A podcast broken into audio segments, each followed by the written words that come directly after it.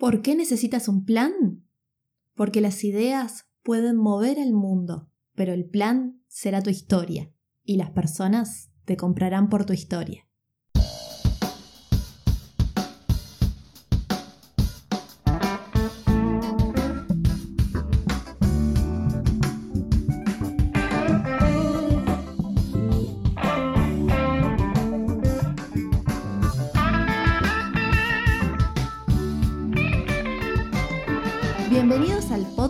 Administración.sib, un comprimido de conocimientos para que escuches cuando y dónde quieras y aprendas y mejores en minutos sobre administración y gestión para emprendedores y pymes. Mi nombre es Lucía Olú, como todos me dicen, estudié y continúo formándome en este mundo de gestión empresarial y como tener un negocio requiere conocer muchos frentes, aquí te comparto contenido que te ayude a mejorar, motivarte y lograr tus metas.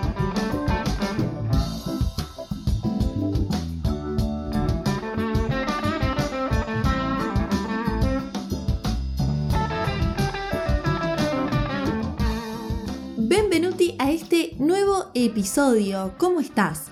Bueno, hoy quería hablar de este tema, de este temón. ¿Por qué?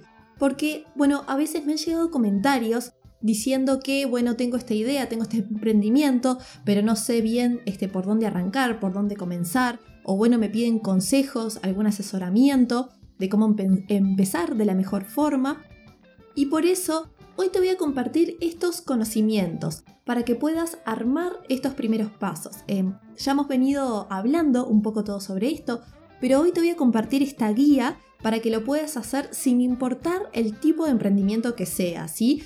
Em, lo otro que, les quería comentar, que te quería decir, es que yo estoy acá transmitiendo estos conocimientos para que vos, para que tú puedas armar la estrategia, eh, para que estés en condiciones de investigar y armar tu plan con este marco.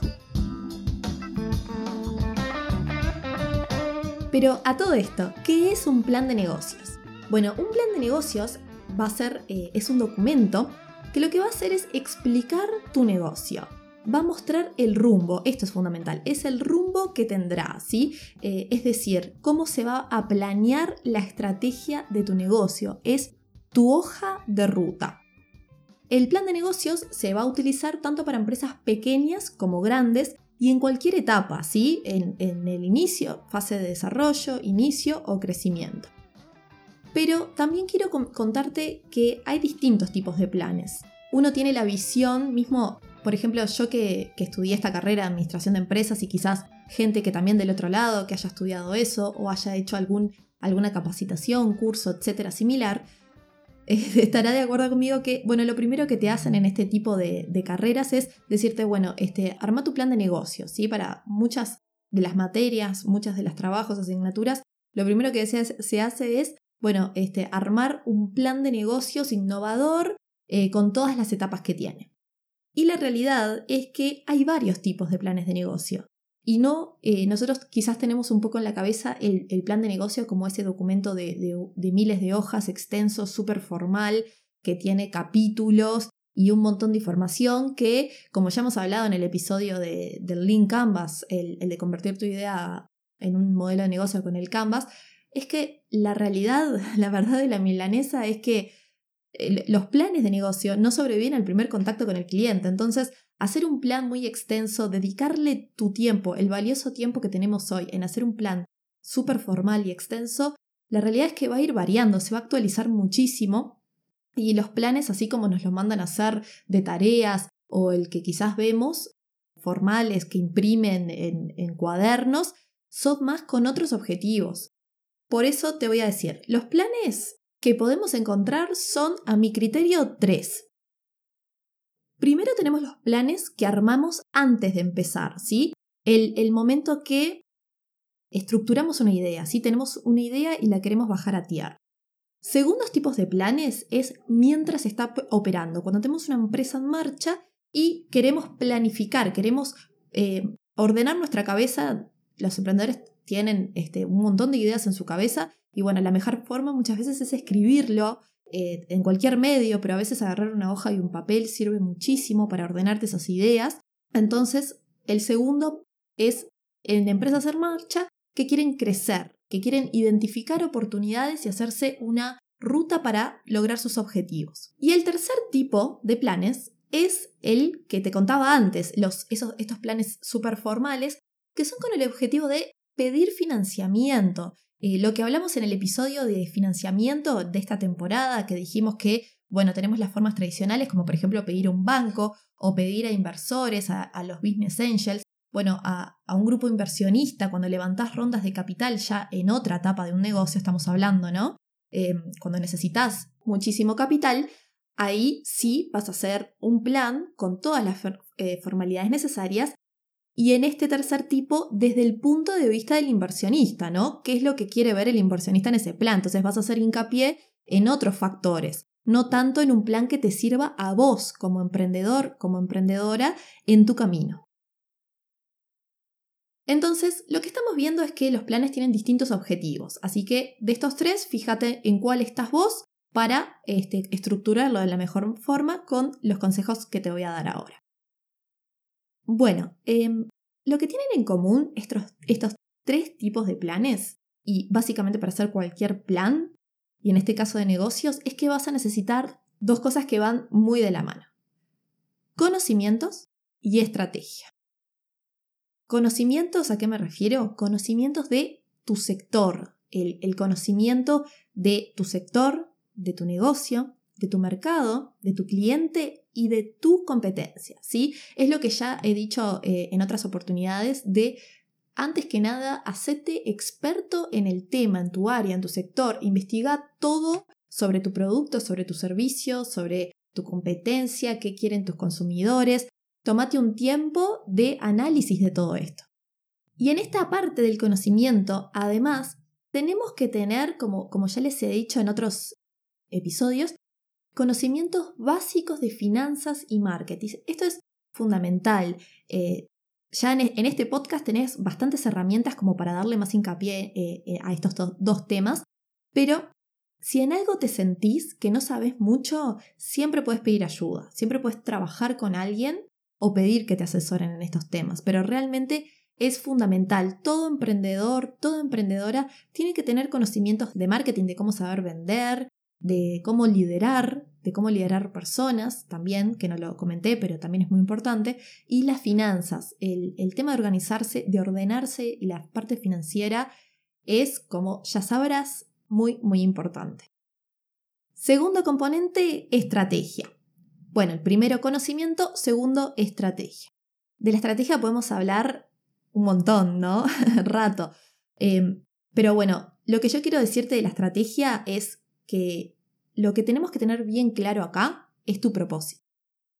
¿Cómo, ¿Cuál es tu propósito? ¿Por qué estás haciendo esto? ¿Cuál es tu visión? ¿Cuál es el hoy tuyo? ¿Cuál es tu razón de hoy para hacer esto? ¿Y a dónde querés llegar? No importa el plazo, pueden ser 5 o 10 años, lo que a vos te parezca correcto, pero ¿a dónde querés llegar? ¿Dónde te querés ver? En base a esas dos componentes, en base a tu propósito y tu visión, vos vas a marcar una serie de objetivos que los vas a hacer más, eh, como dijimos un montón de veces, utilizando la técnica SMART, entre otras. Pero bueno, la, técnica SMART es algo que, hoy está muy de moda, se usa mucho y, conviene porque este, explica bien todas las cosas que tienen que tener un objetivo. Pero bueno, en base a estas dos cosas te vas a marcar tus objetivos eh, bien claros. Te puedes marcar objetivos trimestrales, semestrales, anuales, cada uno sabe, de acuerdo a su negocio pero sí es importante tenerlos claros y la estrategia lo que hace va a ser, son las acciones que vas a hacer eh, para lograr esos objetivos. ¿sí? Así que planteémoslos bien, definamos bien todo esto, definí cuál es tu porqué, cuál es, eh, cómo te ves en este proyecto, para establecer, para desarrollar tu estrategia en cómo y qué vas a hacer para alcanzar los objetivos que te lleven a tu propósito. Y de vuelta, esto puede ser algo tan simple como, em, por ejemplo, conseguir facturar mis primeros mil dólares. Y bueno, mi estrategia va a ser todos los esfuerzos que voy a hacer para lograr esta, eh, facturar mis primeros mil dólares. O puede ser algo más ambicioso como ser líder en mi sector, ya sea eh, diferenciándome por, el, por valor, por servicio o comprando, eh, como se dice comúnmente, comprando a tus competidores. Así que como ves, esto depende de vos, de tu propósito, de lo que quieras lograr y del lugar que estés. Además, complementario a esto, en el episodio 4 de este podcast, en Planificación Estratégica, hablamos de un método para definir también objetivos de una forma muy, muy eficaz que utilizan las empresas, las grandes empresas, empresas chiquitas, ¿no? Como Google, eh, bueno, que son el método de las OKRs o los objetivos claves que te sirven para lograr esto.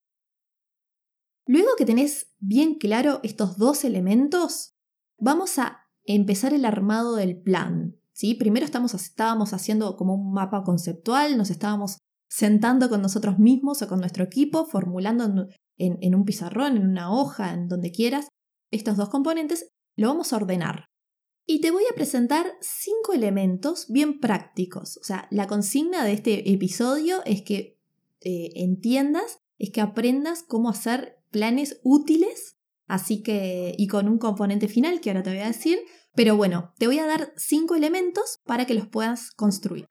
Acordate que, por suerte, estamos en este formato podcast, que vos lo puedes pausar, puedes ir para atrás, adelante, lo que quieras, tomar nota, te recomiendo, o sea, los podcasts muchas veces los escuchamos mientras hacemos otras actividades, yo incluida, ¿no? Yo a veces estoy, no sé, limpiando mi casa o estoy en el, este, en el trayecto a, mi trabajo, a mi casa, en el auto y, escucho, pero quizás este, este, episodio puede ser un episodio que lo hagas más, este, un poquito más concentrado, concentrada y tomando nota. Y si no podés, porque estás haciendo otras cosas, em, acordate que yo, después que se publique, voy a dejar las, unas notas, o sea, como un punteo, un resumido de esto, en las notas del episodio que dejo en la web, ¿sí? Recuerden administracionzip.com en, las notas de este episodio van a encontrar toda esta info resumida. Elementos. Siguiendo con los elementos, tenemos. Primer elemento. Personas. Personas. Fundamental. Describir las personas. Acá estamos describiendo, ¿no? Estamos este, pensando en las personas que necesitamos. Em, describir las personas que necesitas que van a trabajar contigo. ¿Por qué? Porque el talento es lo primero, ¿sí? Lo dijimos en el episodio de gestión humana que hicimos con, mi amiga Mariana. Em, las personas son quienes mueven la empresa, eso lo, tenemos clarísimo. Pero bueno, a veces este, se pierde un poco de, vista quizás porque tenemos un montón de cosas en la cabeza, pero el foco está en las personas. El equipo, a veces em, contratar a personas que tengan conocimientos, que sean este, que tengan cierto expertise o que sean seniors eh, en ciertas áreas, aunque nos requiere un poquito más de desembolso, a veces es lo más adecuado porque nos van a dar eh, muchísima más información valiosa que, que, bueno, hay que tener en cuenta todas esas cosas. Tenemos que ser conscientes cuando elegimos a nuestro equipo con quién vamos a trabajar.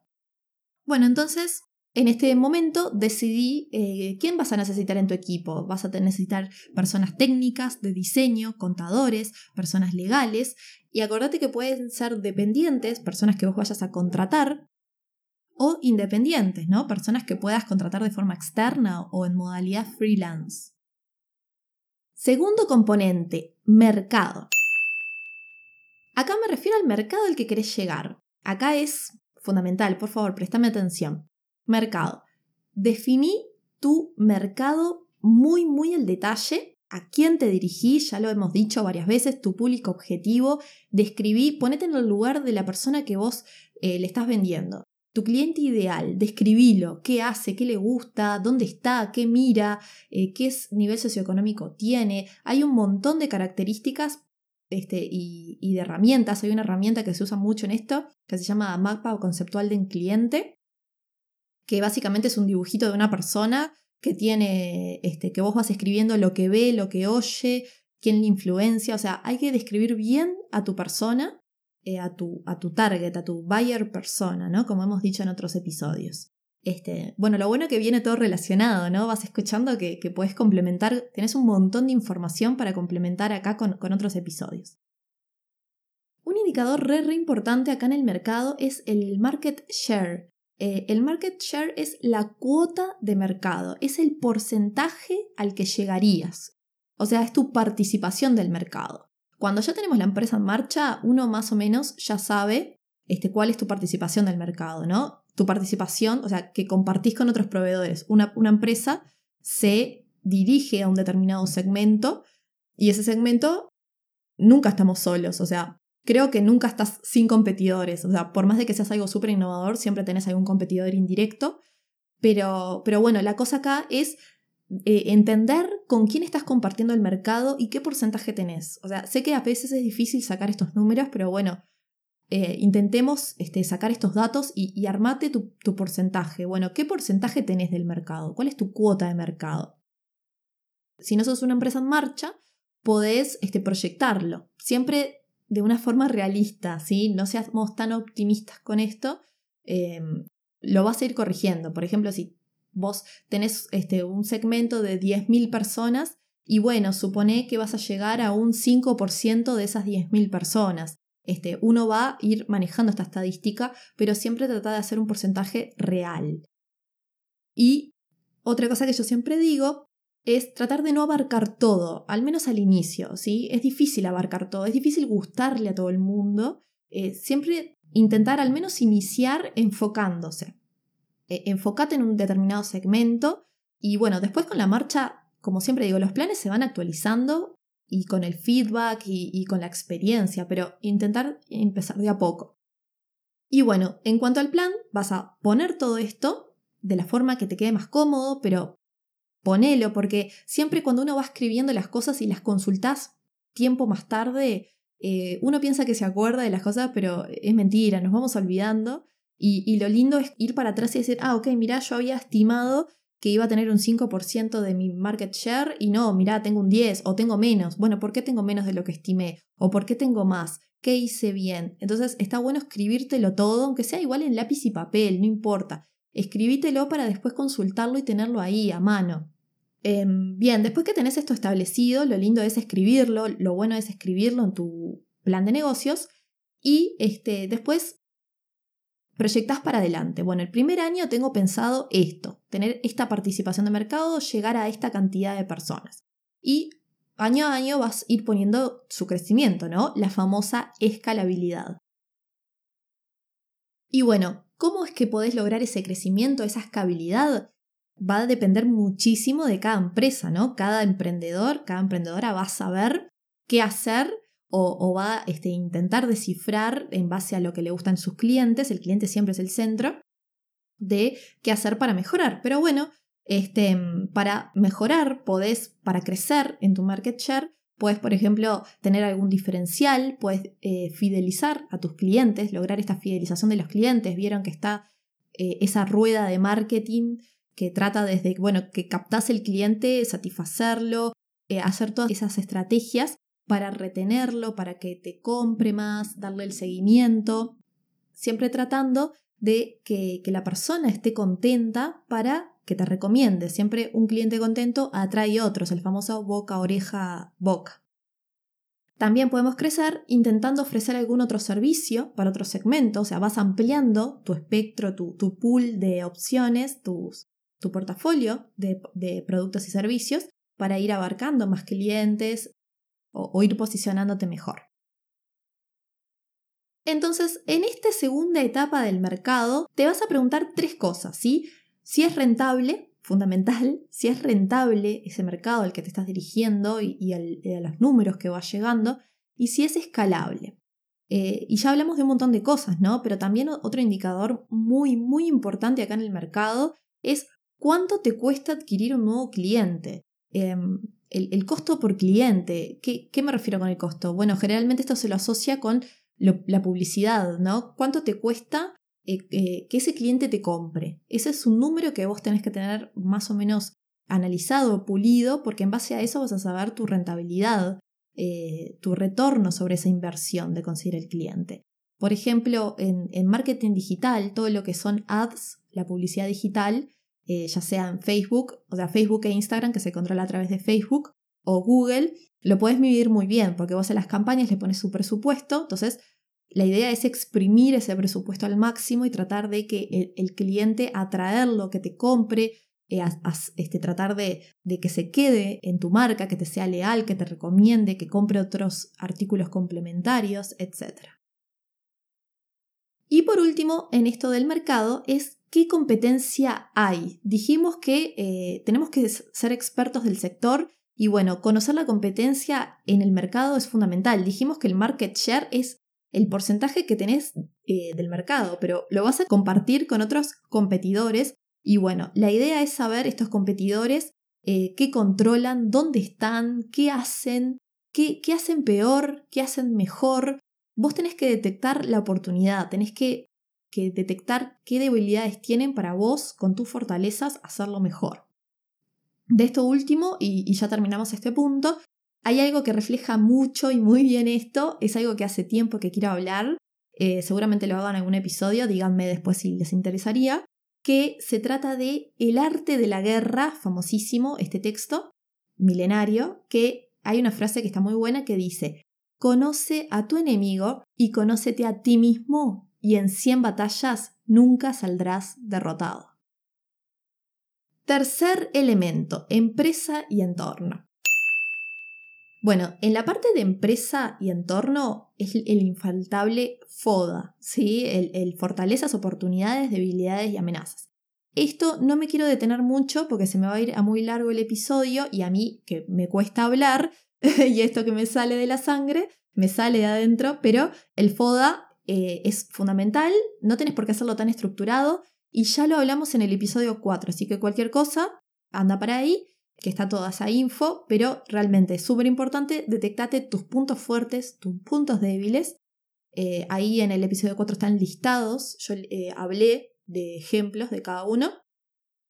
Resumiendo así cortito, las fortalezas y debilidades son internas, son tuyas, son de la empresa, lo interno de la empresa. Y las oportunidades y amenazas son externas, son elementos que no controlas. Entonces, se trata, el objetivo del FODA, ¿por qué haces un FODA? Bueno, además de autoconocerse, que es fundamental, em, infaltable, es para utilizar tus fortalezas para, primero, mitigar las amenazas y segundo, aprovechar las oportunidades. Es preguntarte cómo vas a enfrentar los problemas que van a surgir.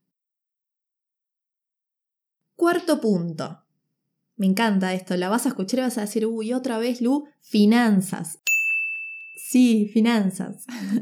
bueno, acá tenemos el viejo y querido, y queridísimo, y el que no infaltable, flujo de caja. Tenemos que, eh, ya, ya te estoy taladrando con esto, ¿no? Si no tenés hecho una planilla Excel a este momento, no sé, ¿qué, estás esperando? Eh, en finanzas tenemos el flujo de caja y los ingresos y egresos. Sí, ya lo he mencionado, pero bueno, es fundamental. Tenés que armarte tu flujo, de, tu flujo de caja. Si estás iniciando, bueno, ¿cuáles van a ser los ingresos proyectados? Listate todos tus egresos. Ahora te digo bien, pero lístatelos. Si, si bueno, lo estás haciendo, si es un negocio en marcha, lo estás haciendo para adelante, con más razón, proyectás los años este, siguientes. Eh, si tenés pensado hacer alguna inversión, si querés incorporar algún financiamiento, todo eso lo vas a va a ir nutriendo tu flujo de caja que va a ser clave para tomar todas las decisiones. Recuerden que en finanzas y en todas las empresas, eh, cash is king, como se dice, ¿no? Así como en marketing se dice el contenido San Rey, acá en finanzas el efectivo, el disponible, la platita, es eh, rey, la reina. Bien, ¿qué ponemos en los ingresos? En los ingresos vas a poner los precios del producto o servicio que estés dando, otros ingresos que pensás que vas a tener. Y en los egresos, acordate que lo puedes estructurar como a vos te quede mejor. Puedes poner tanto los egresos, los costos o gastos directos, los costos o gastos indirectos. Cuando digo directos o indirectos me refiero a la fabricación, a la producción. Hay gastos que son directos a producir un bien o un servicio y hay gastos indirectos. Em, esto es, en servicios es un poquito más difícil de establecer, pero, pero cada uno lo va haciendo a su criterio y lo vas a ir eh, mejorando con el tiempo. Y eh, bueno, también puedes hacerlo por costos fijos o variables, que es lo más, em, lo más común, lo más escuchado, en realidad, este, lo más conocido. Y bueno, con todo esto que estuvimos hablando, acordate de los costos incluir eh, los costos que te cuesta adquirir un cliente, todos esos esfuerzos que haces en marketing para adquirir un nuevo cliente y los costos ocultos. Hay a veces hay costos que no tenemos muy en cuenta trata de tomarte este momento para pensar bien, mm, a ver este costo que no tuve en cuenta, eh, costos de mantener algún tipo de, maquinaria, los costos de depreciación de eh, las pérdidas de valores que se van generando de las cosas que tengo. Hay un montón de costos ocultos que tenemos que tener en cuenta. Y por supuesto, el sueldo tuyo, ¿no? El sueldo de, de tuyo y de tu equipo. Los emprendedores siempre tratando de, bueno, maximizar sus recursos es, muy común que quizás no se incluya el sueldo de cada uno como un gasto más, pero es fundamental poner tu propio sueldo, un sueldo acorde que, que cumpla con tus expectativas, y los impuestos, impuestos que vas a pagar.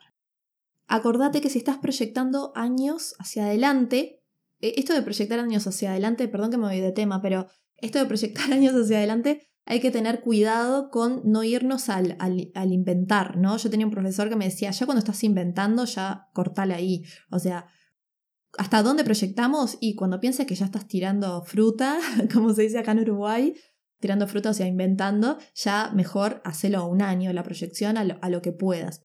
Eh, obviamente hay planes que tenés que presentarlos a, entidades o inversores que te requieren una, una, proyección a cinco años. Quédate tranquilo o tranquila que los inversores saben que a cinco años es muy difícil predecir.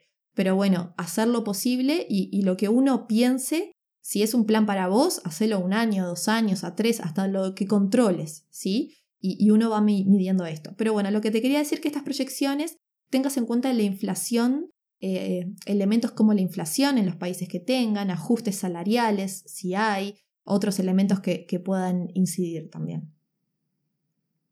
Así que eh, de este flujo de caja lo que vas a saber es tu cash disponible de cada año, en qué año vas a comenzar a ganar dinero, es, en caso que sea un plan para estar comenzando, en qué año vas a recuperar la inversión, vas a empezar a tener ganancia, si tenés que ajustar precios, Quizás empezás proyectando un precio y cuando vas poniendo todos tus gastos decís, mm, no, tengo que ajustar, tengo que revisar esto, tengo que revisar mis gastos, tengo que revisar mis precios. Y fundamental saber el punto de equilibrio, ¿sí? Ese, el punto de equilibrio que es el, el momento, es la cantidad de ventas que tenés que hacer para igualar tus costos, tus costos y gastos, donde no ganás ni perdés. Ese límite, ese horizonte tenemos que saber para esa línea, para saber que de ese punto en más se tienen ganancias. Y como último punto de tu plan, tu plan de negocios, sobre todo esto, este punto va enfocado a, em, a planes eh, de emprendedores, ¿no? No es un, no, esto, este punto no va a ir a un plan formal que presentes a un banco, pero bueno, es, un, plan, es un punto que tiene que estar. Quizás que no lo, no lo ves reflejado ahí específicamente, por favor, tenlo presente. El punto, el quinto y último punto, pero para nada menor, es el uno de los más importantes, es tu felicidad, tu propósito. ¿Qué vas a ganar con esto? ¿Qué, ¿Vas a mejorar tu calidad de vida? ¿Vas a tener más libertad? ¿Vas a aprender? A veces los emprendedores, eh, bueno, empiezan con algo más chiquito, van ampliando su negocio y se van poniendo en la, rosca, la famosa rueda de hámster, como le dicen algunos, van en, en la rosca del día a día y pierden el foco o sea, su foco de negocio no, pero pierden su foco personal, o sea, nunca lo pierdas, ¿sí? Eh, siempre enfócate en por qué lo hiciste, por qué lo empezaste, por qué hiciste todo eso. el emprendimiento te va a hacer ganar un montón de cosas, pero es un montón de esfuerzo. Entonces, yo lo que quiero hacer es, ¿qué vas a buscar? ¿Qué, qué buscas con ese emprendimiento? ¿Qué buscas con esto que te va a hacer levantarte todos los días para hacerlo?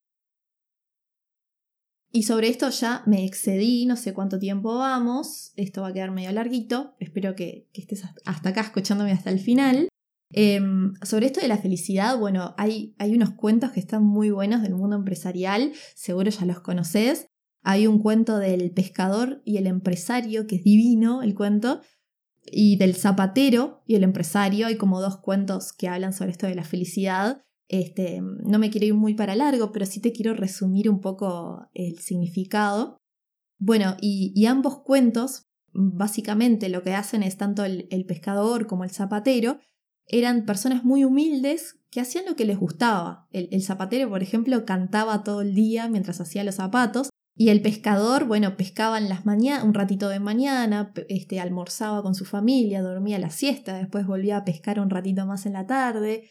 Y, bueno, a ambos les pasa que cuando un empresario este, exitoso, ¿no? Eh, bueno, ¿qué es, ¿qué es el éxito? Pero un empresario eh, los veía y, decía, uy, a, este, a ti que te gusta tanto esto, pero fíjate que podés invertir, sacar un préstamo y hacer una mega empresa súper automatizada y vos sos el gerente y después este, vas a tener más y más sucursales y barcos y cosas y, y vas a poder hacer esto y lo otro.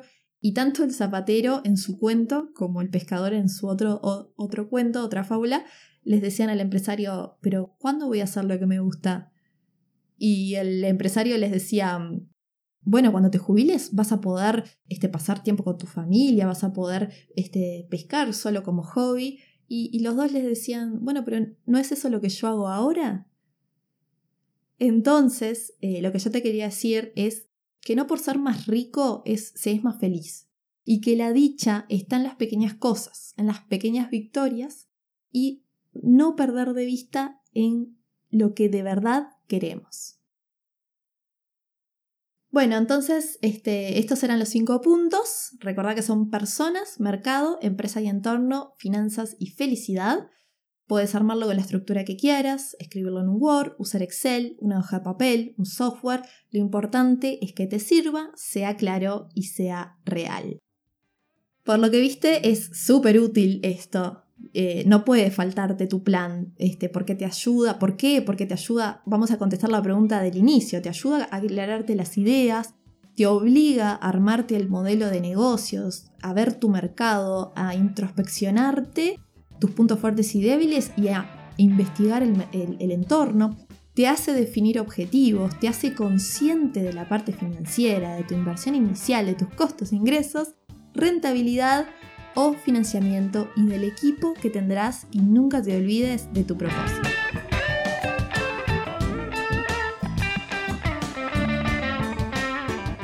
Si lo escuchaste hasta aquí y sentís que querés ampliar conceptos, te recomiendo complementar este episodio con el número 4, 13 y 17 de este podcast.